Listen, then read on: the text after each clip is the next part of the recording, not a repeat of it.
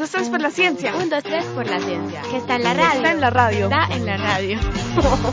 ¿Qué es la política y qué tiene que ver con los niños y las niñas? Esta es la pregunta que tenemos hoy en Un 2-3 por la Ciencia, un programa de la Universidad de los Niños EAFID. Hoy, a diferencia de otros programas, no estamos en la cabina de acústica, emisora web de la Universidad EAFID, sino que lo hacemos cada uno desde nuestras casas y nos conectamos de manera virtual siguiendo las medidas de aislamiento preventivo frente a la emergencia ocasionada por el COVID-19. Mi nombre es Giovanna Andrés Hernández, soy comunicador de la Universidad de los Niños y hoy me alegra conversar con Joaquín García Quintero. Él es participante de la Universidad de los Niños. ¿Cómo estás, Joaquín? Bien, ¿y tú? Muy bien, gracias. También por otro lado nos acompaña Santiago Londoño Uribe. Él es abogado, magíster en Derecho Internacional Público y Derechos Humanos y cofundador del pregrado de Ciencias Políticas en la Universidad EAFID. Él fue concejal de Medellín entre el año 2008 y 2011 y secretario de gobierno entre el 2012 y 2015. Además, ha sido autor de artículos de opinión en distintos medios independientes como a las dos orillas y al poniente. ¿Cómo estás, Santiago? Muy bien, muchas gracias por esta invitación y un saludo también eh, muy grande a Joaquín. Gracias, igualmente. Audio selfie. Audio selfie.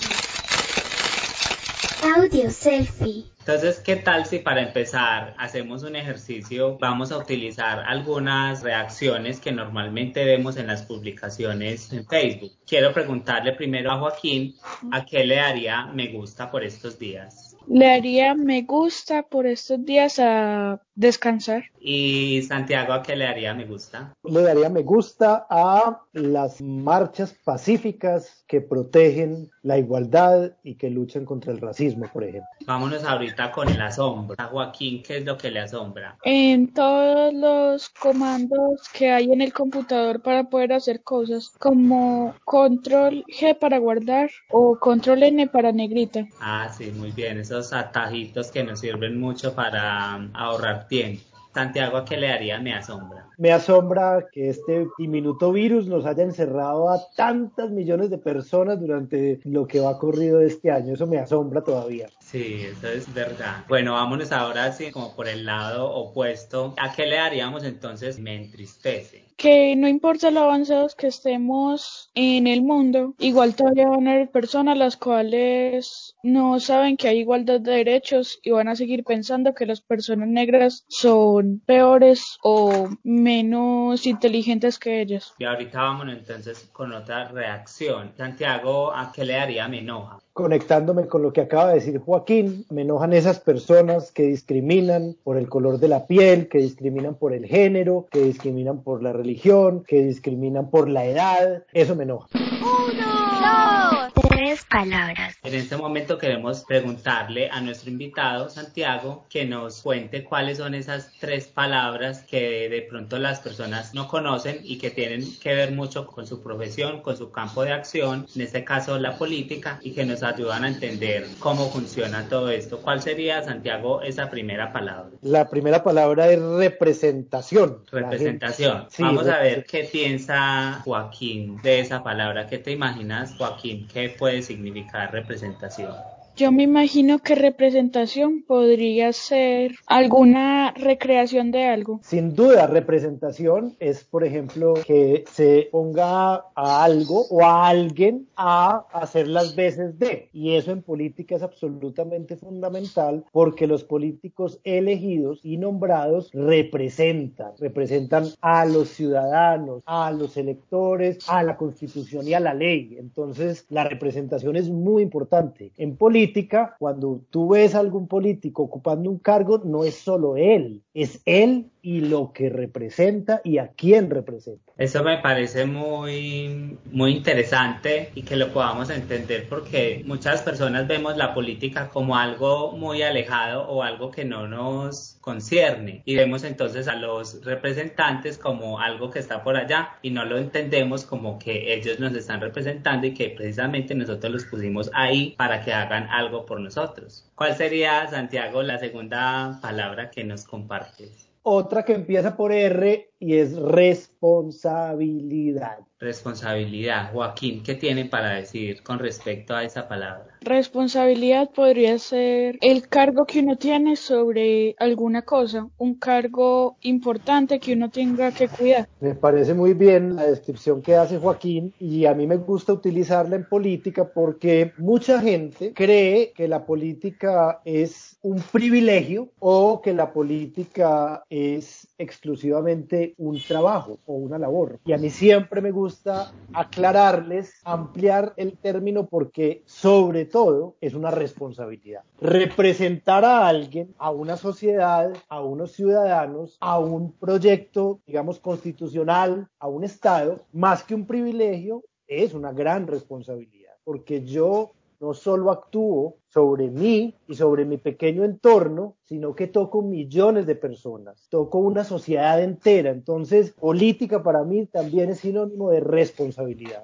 Así es. Vámonos entonces con la última palabra en esta sección. ¿Cuál es esa última palabra, Santiago? La última palabra es decencia. Y es una palabra que desafortunadamente se ha perdido de mucha parte del accionar político. Decencia, ¿tú qué tienes para decir con respecto a esta palabra, Joaquín? Pues en política no sé qué sería, podría ser la conciencia que alguien tiene sobre el acto de uno, pero no sé. Sí, me parece que, que esa es una manera de ponerlo.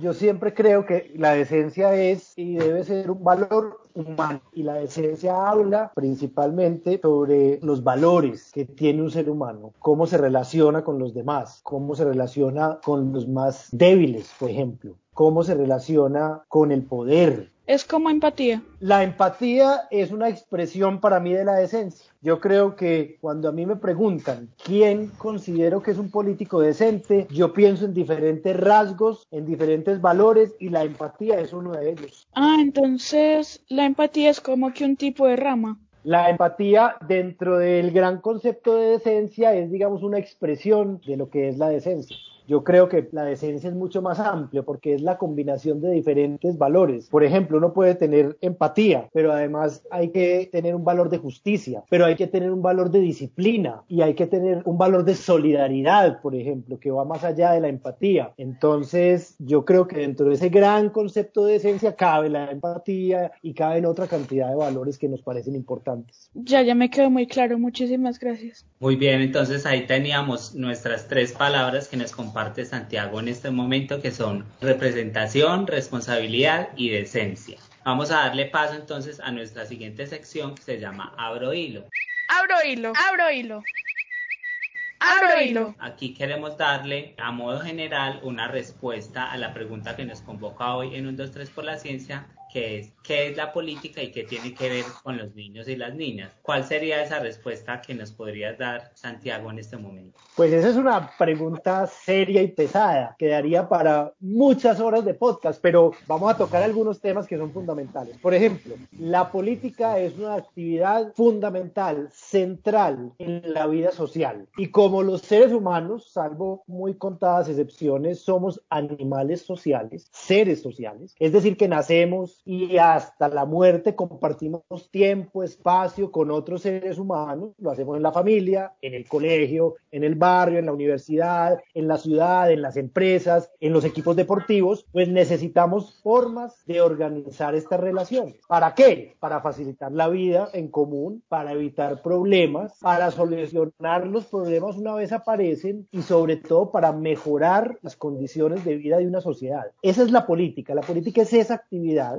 que en la relación de los seres humanos busca organizar precisamente la estructura social. Entonces, la política se hace estas preguntas. Por ejemplo, ¿quién hace las leyes? Y cuando entonces uno dice quién hace las leyes, la política también dice entonces quién paga impuestos, qué está prohibido, qué es delito, cómo se castigan ciertas acciones. Pero la política también se pregunta quién gobierna, quién tiene el poder de tomar decisiones sobre otros, cómo se puede gobernar. Ahí hay preguntas que son fundamentales y la política es toda esa reflexión. Es una reflexión que tiene que ver con cómo organizamos la sociedad, que tiene que ver con cómo se ejerce el poder, que tiene que ver otra vez con responsabilidad, representación, decencia Y pues ahí surgen, digamos, muchas reflexiones, porque la historia nos habla de muchísimas maneras de cómo se ha organizado el poder. No existe una sola forma de organizar el poder, existen muchas formas de acuerdo a las sociedades. Entonces, la política es la actividad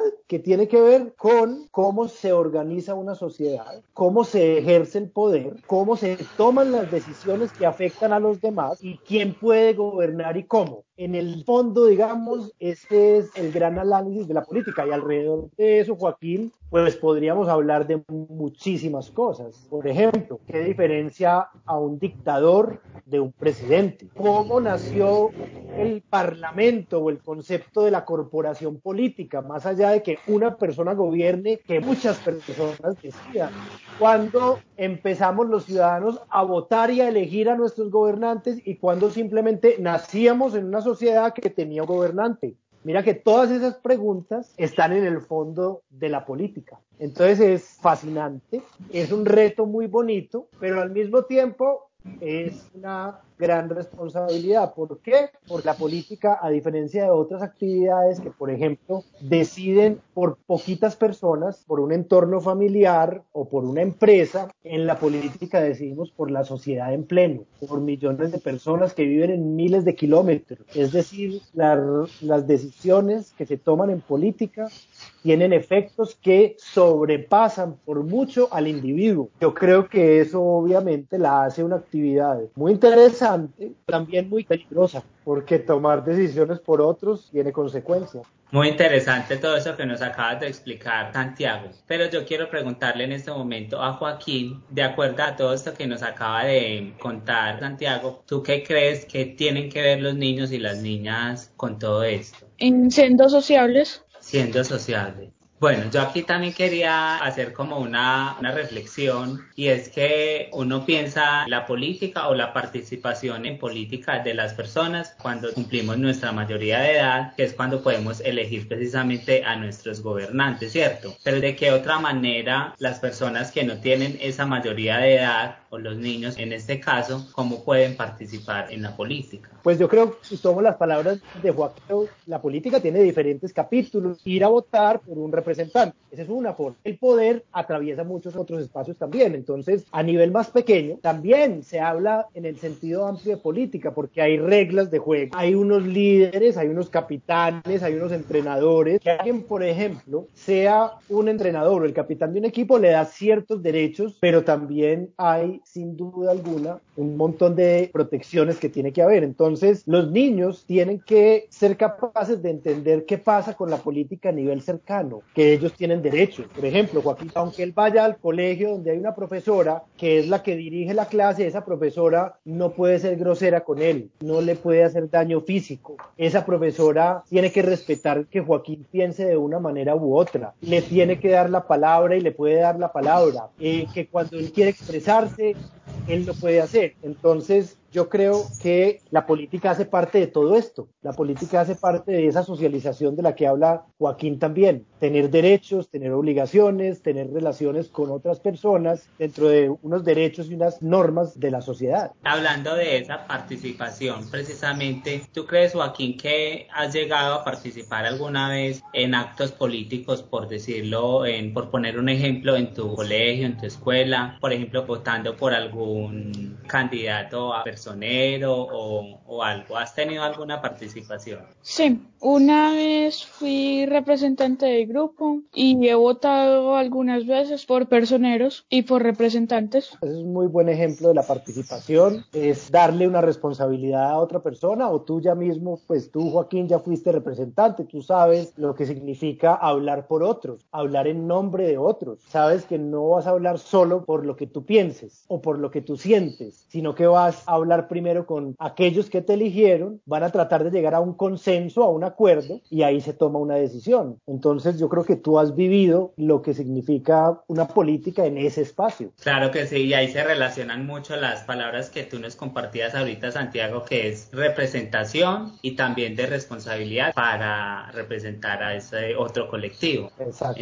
Entonces ahí estamos muy conectados. Yo ah. también una vez fui a un foro político para representar lo que los niños querían de la ciudad. Ah, qué interesante, qué bien. ¿Y qué pasó allí? ¿Qué interveniste allí o qué dijeron allí? Allá dimos nuestras opiniones sobre lo que deberían de hacer para los niños, diciendo que tenían que darnos más educación pública. Importantísimo. A mí me parece que ahí, por ejemplo, el solo hecho de tomar la voz, de hablar sobre un tema como la educación pública, además porque le pusiste un apellido, educación pública, eso tiene todo que ver con política. Exprésate una opinión sobre cómo debe ser la educación. Una educación pública es una educación para todos, que dé oportunidades, que permita que la vida de las personas mejore a partir de su formación y eso es precisamente participar en política, eso que hiciste ahí. La educación pública me parece muy importante. Claro que sí. Joaquín, en el momento en que tú nos contabas que fuiste elegido como representante de tu grupo o de tu salón, ¿cuáles crees que fueron esas cualidades que vieron tus compañeros en ti para que votaran por ti como su representante? Porque yo soy juicioso en clase, me gusta participar en clase porque yo les voy a ayudarles con algunas cosas. Esas son buenas características o cualidades que debe tener un buen líder o un buen representante. Vamos a darle entonces paso a nuestro siguiente segmento, el cual hemos denominado caja de herramientas. Caja de herramientas. De herramientas. Caja de herramientas. Aquí queremos preguntarle a nuestro invitado cuáles son esas herramientas o en este caso de la política, esos métodos o procedimientos que te han ayudado a ti, Santiago, en tus investigaciones o en tus estudios referente a la política y cómo se relacionan con la pregunta que tenemos el día de hoy. Pues yo creo que para ejercer la política de una buena manera se necesitan varias características y varias herramientas. La primera de ellas, la política exige una claridad oral y de comunicativa muy importante, porque precisamente la política tiene la palabra como la herramienta fundamental. Esa es la gran herramienta de la política. La política se construye a partir de palabras y de conceptos, de lo que uno piensa, de lo que se sueña, de lo que se quiere hacer, de cuáles son las búsquedas de la gente que yo represento. La política exige claridad en la comunicación, buena utilización del lenguaje, mucho respeto, porque el lenguaje también puede ser un arma destructiva. Y yo creo que la política y la buena política no es aquella que destruye, ni que fractura, ni que busca perseguir, sino la que es capaz de construir puentes, la que es capaz de juntar una sociedad a pesar de sus diferencias, la que reconoce que el punto de vista propio es tan importante como el del otro y que el del otro, aunque uno considere que esté equivocado, es respetable en el sentido de que viene de alguien que tiene derechos. Entonces yo siento que la palabra es una herramienta fundamental, la expresión, yo creo que el respeto es absolutamente necesario porque yo siento que la política es precisamente lo contrario a la guerra. Es una confrontación, pero es una confrontación respetuosa de ideas y de palabras, a diferencia de la guerra que es la confrontación en donde se busca acabar con el otro, destruir al otro, no reconocer el derecho del otro. Entonces, yo creo que ahí es fundamental siempre tener claro que en la política las herramientas son las ideas y las palabras, tienen que ir acompañadas con el respeto y pues yo considero, pero eso podrá ser discutible, que precisamente la política es una constructora de puentes, que debes acercar a la gente y no fracturarla. Desafortunadamente hay muchos ejemplos de políticos que ganan elecciones haciendo todo lo contrario. Entonces, un político bueno es el que hace todo lo que tú dijiste y uno malo es el que hace guerras, el que daña lugares, el que no escucha a los demás, nada más para su beneficio. Eso, Joaquín, yo creo que ahí tocaste un punto muy importante, porque entonces ya pasamos no solo a preguntarnos qué es la política, sino para qué la política. Y ahí hay muchas escuelas y discusiones y hay muchas posiciones diferentes. Yo no digo que la mía sea la única, ni la única correcta, pero yo que he estado en política, creo profundamente que si uno tiene la oportunidad de representar a otras personas y si tiene una voz que otras personas escuchan, la debe utilizar para construir, para acercar, para fortalecer, para proteger y no para todo lo otro. Aunque reconozco que hay otros políticos que hacen carrera haciendo lo otro. Y hay gente, por muchos motivos, por miedo, por ambición, por ignorancia, que votan por ellos porque creen que eso que está proponiendo esa persona es lo que los representa a ellos. Y yo creo que la discusión política, en el fondo, la buena discusión es, bueno, tratemos de ver qué es lo mejor para esta sociedad. Yo creo que ahí es donde uno habla de para qué la política. Ah, ya, ya me quedó muy claro. Para resumir un poquito también como la parte de estas herramientas, podemos decir, Santiago, que en política no se habla tanto de herramientas, sino más bien de cosas intangibles. Tú nos lo decías, la palabra, el poder del discurso, la responsabilidad y de algunos valores o cualidades que deben tener esos líderes para representar a una comunidad. Exactamente, yo creo que por eso además es una actividad tan humana, porque en el fondo la puede ejercitar cualquier persona. Yo creo que eso es muy bonito también. Claro, algunos estudian derecho, otros estudian ciencia política, pero ha habido excelentes políticos que han sido ingenieros de profesión o economistas de profesión o médicos de profesión. Y yo creo que eso hace parte... Igual que un presidente que antes de ser presidente era guerrillero y que se volvió uno de los mejores presidentes. Exacto, hay historias muy, muy interesantes de cómo cada uno llega a la política. Por ejemplo, yo creo que estás hablando de Pepe Mujica, de José Mujica, el que fue presidente de Uruguay, que estuvo 12 años en prisión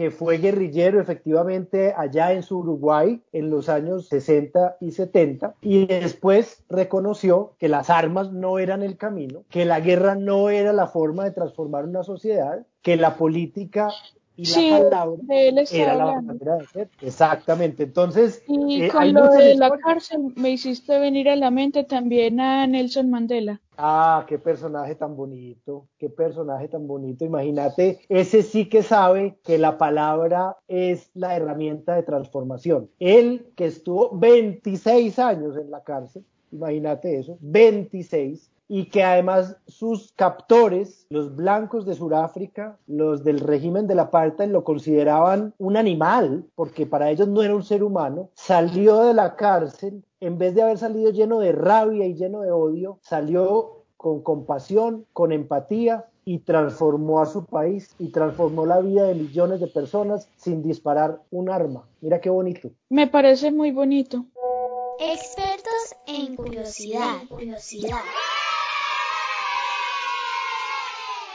Aquí tenemos preparadas algunas preguntas de participantes de la Universidad de los Niños. Vamos entonces con nuestra primera pregunta. Hola, soy Alanis Ospino y quiero saber qué es la política y para qué sirve. Bueno, le contestamos a Lanis un poquito lo que hemos venido conversando aquí con Joaquín y es que la política es una actividad fundamental en la vida de la sociedad, que los hombres en general somos seres sociales y por ende nos interesa y queremos organizar muy bien nuestras sociedades para que podamos convivir de manera pacífica, para que podamos prosperar, para que cada uno pueda llevar a cabo su proyecto de vida de la mejor manera, para que su familia crezca, para que su barrio crezca, crezca en el sentido de ser mejor cada vez y para que podamos, digamos, buscar los valores que nos hacen seres humanos y que nos hacen seres sociales. Entonces la política es eso y sirve para eso, para poder mejorar las condiciones de vida de una sociedad, para evitar problemas, para solucionarlos cuando surgen y para mejorar las condiciones, sobre todo de las personas menos favorecidas y que tienen mayores problemas. Le preguntó a Joaquín, ¿tú para qué crees que sirve la política? Representar las opiniones de las personas. ¿Y para qué te gustaría representarlas? Por ejemplo, cuando ya te eligieron, ¿qué te gustaría, por ejemplo, que pasara en tu sociedad? Si te dicen, Joaquín, tienes la posibilidad de cambiar esta sociedad, ¿cómo la cambiarías? Eh, poniendo más escuelas públicas, más universidades públicas, invertir más en comida y en los recursos que nosotros necesitamos. No sé, sería muy difícil cambiar una sociedad Es si ya es- está es- formada. Claro, es, es- es un reto muy grande. El racismo. Ajá, ahí has dicho cosas muy importantes, muy importantes. Y vos sos de los míos cuando hablas de la educación. Yo también soy un convencido de que la educación transforma las sociedades. Cuando a las personas se les da herramientas, conocimiento y capacidades, yo creo que las cosas mejoran. Ahorita tocábamos también el tema de algunos líderes y de algunos políticos que han sido referentes, por ejemplo el tema de Pepe Mujica de Uruguay y Nelson Mandela de Sudáfrica. ¿Hay algún otro referente político político, Joaquín, que tú tengas o algún político al que tú admires en este momento. Mahatma, Mahatma Gandhi. Ah, Gandhi. Tremendo, una figura poderosísima de la historia. ¿Y cuál sería, en el caso de Santiago, ese referente tuyo al que de pronto admires mucho? Hay eh, varios líderes que me han gustado, pues Joaquín ha mencionado tres de ellos que me parecen que han sido muy importantes. Barack Obama, a mí me parece que es una figura muy importante en la historia del mundo por sus ocho años de presidencia, por haber llegado a la presidencia precisamente de un país tan complejo como Estados Unidos y por cómo ejerció esa presidencia. En Colombia, Luis Carlos Galán me parece que es una figura muy importante. Mi mamá, yo aprendí de política por mi mamá. Mi mamá hacía política con Luis Carlos Galán y yo muy pequeño de la edad de Joaquín salí a acompañarla a ella a hacer campaña y ahí fue que me empezó a gustar eh, la política. Yo creo que él fue una figura y un ser humano muy valioso en este país, desafortunadamente asesinado, eh, pero muy, muy importante. Y siento que en la historia ha habido personas que han marcado y que han sido realmente, pues, muy, muy importantes para las sociedades en las que vivimos. Personas no solo que fueron políticos de elección, sino que escribieron sobre política, que escribieron sus conceptos centrales. Antonio Nariño, en el caso colombiano, que tradujo los derechos del hombre y que habló de los derechos fundamentales en el momento en que estábamos todavía como colonia española. Thomas Jefferson y los padres de la patria en Estados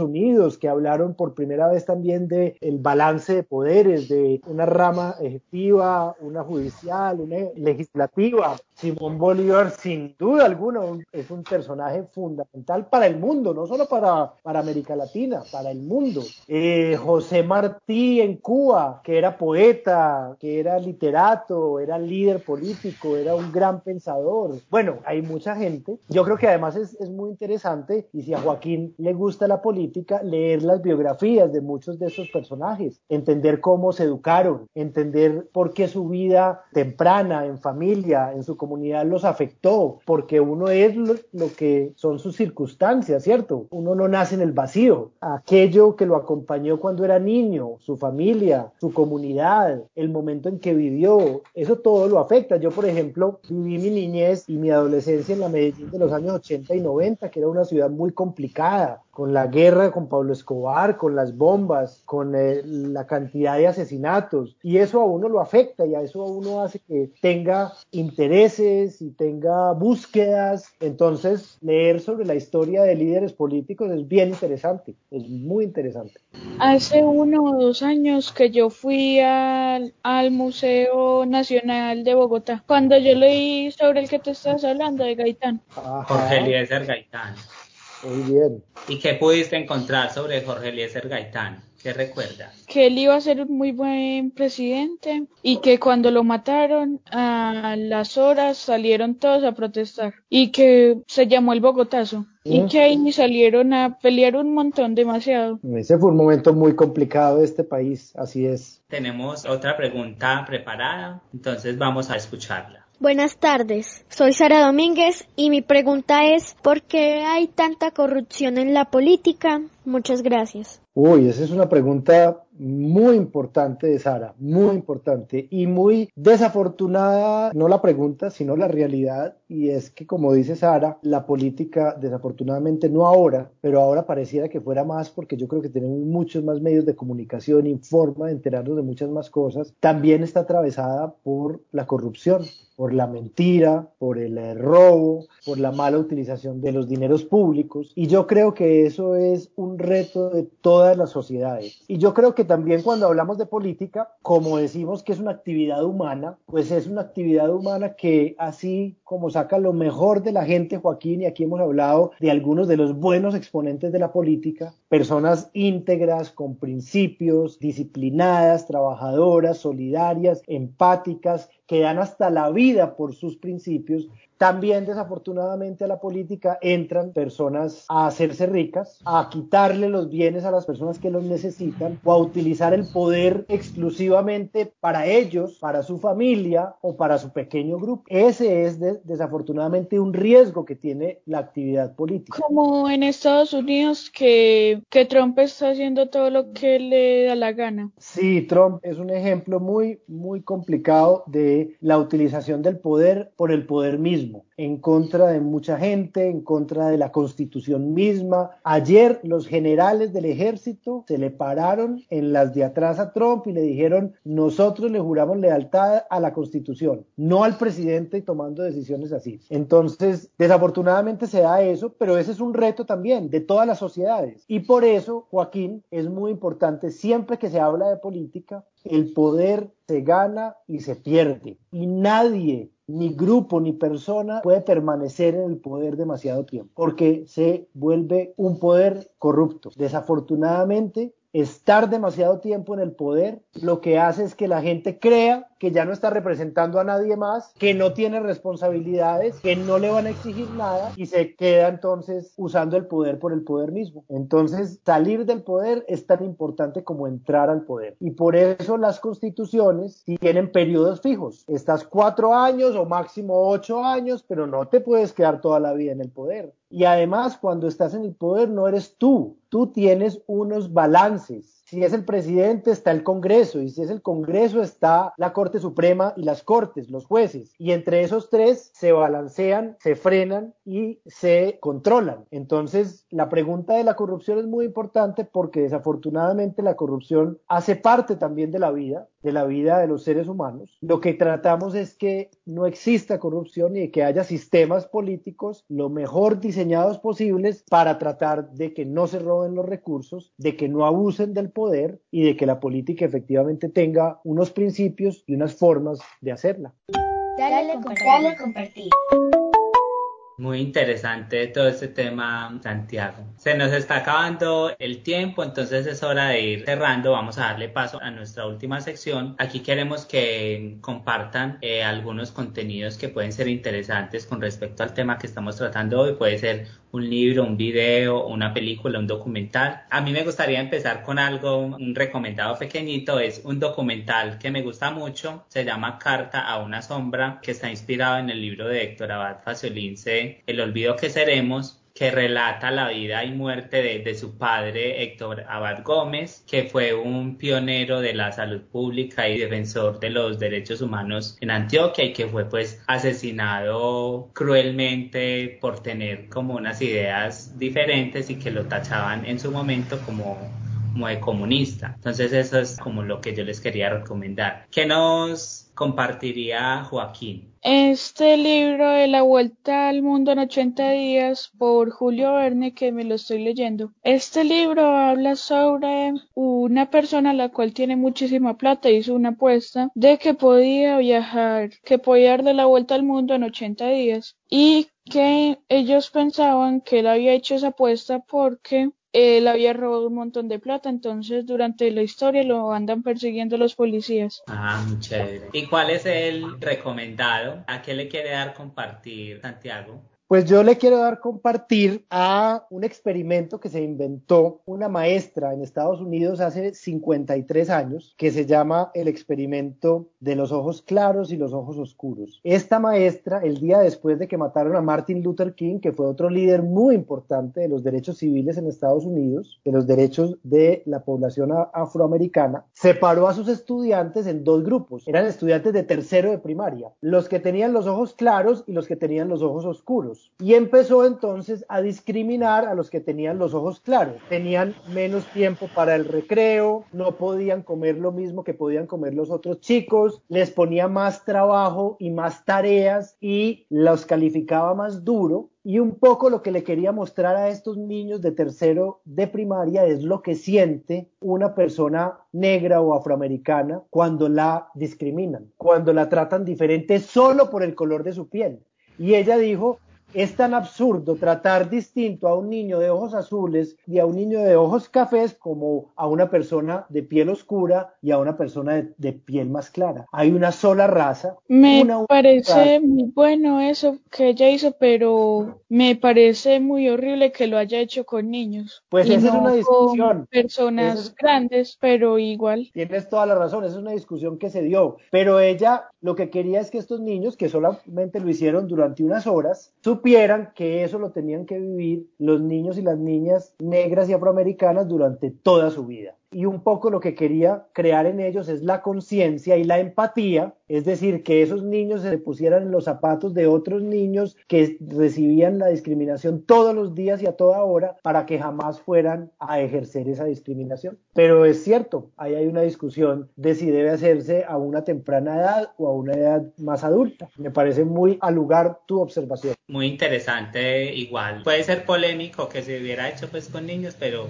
muy interesante el ejercicio para llegar a esa reflexión. Bueno, de esta manera hemos llegado al final de nuestro programa el día de hoy. A todos los que nos escuchan, los invitamos a estar muy conectados en el 2020, ya que estamos celebrando los primeros 15 años de la Universidad de los Niños EAFIT. Pueden encontrarnos en nuestras redes sociales como Facebook, Instagram y Twitter como arroba uninoseafit. A Joaquín y a Santiago queremos darle las gracias por acompañarnos el día de hoy. Les mandamos un abrazo muy especial y hasta la próxima. Chao. Muchas gracias Joaquín, muchas gracias Joan. Gracias.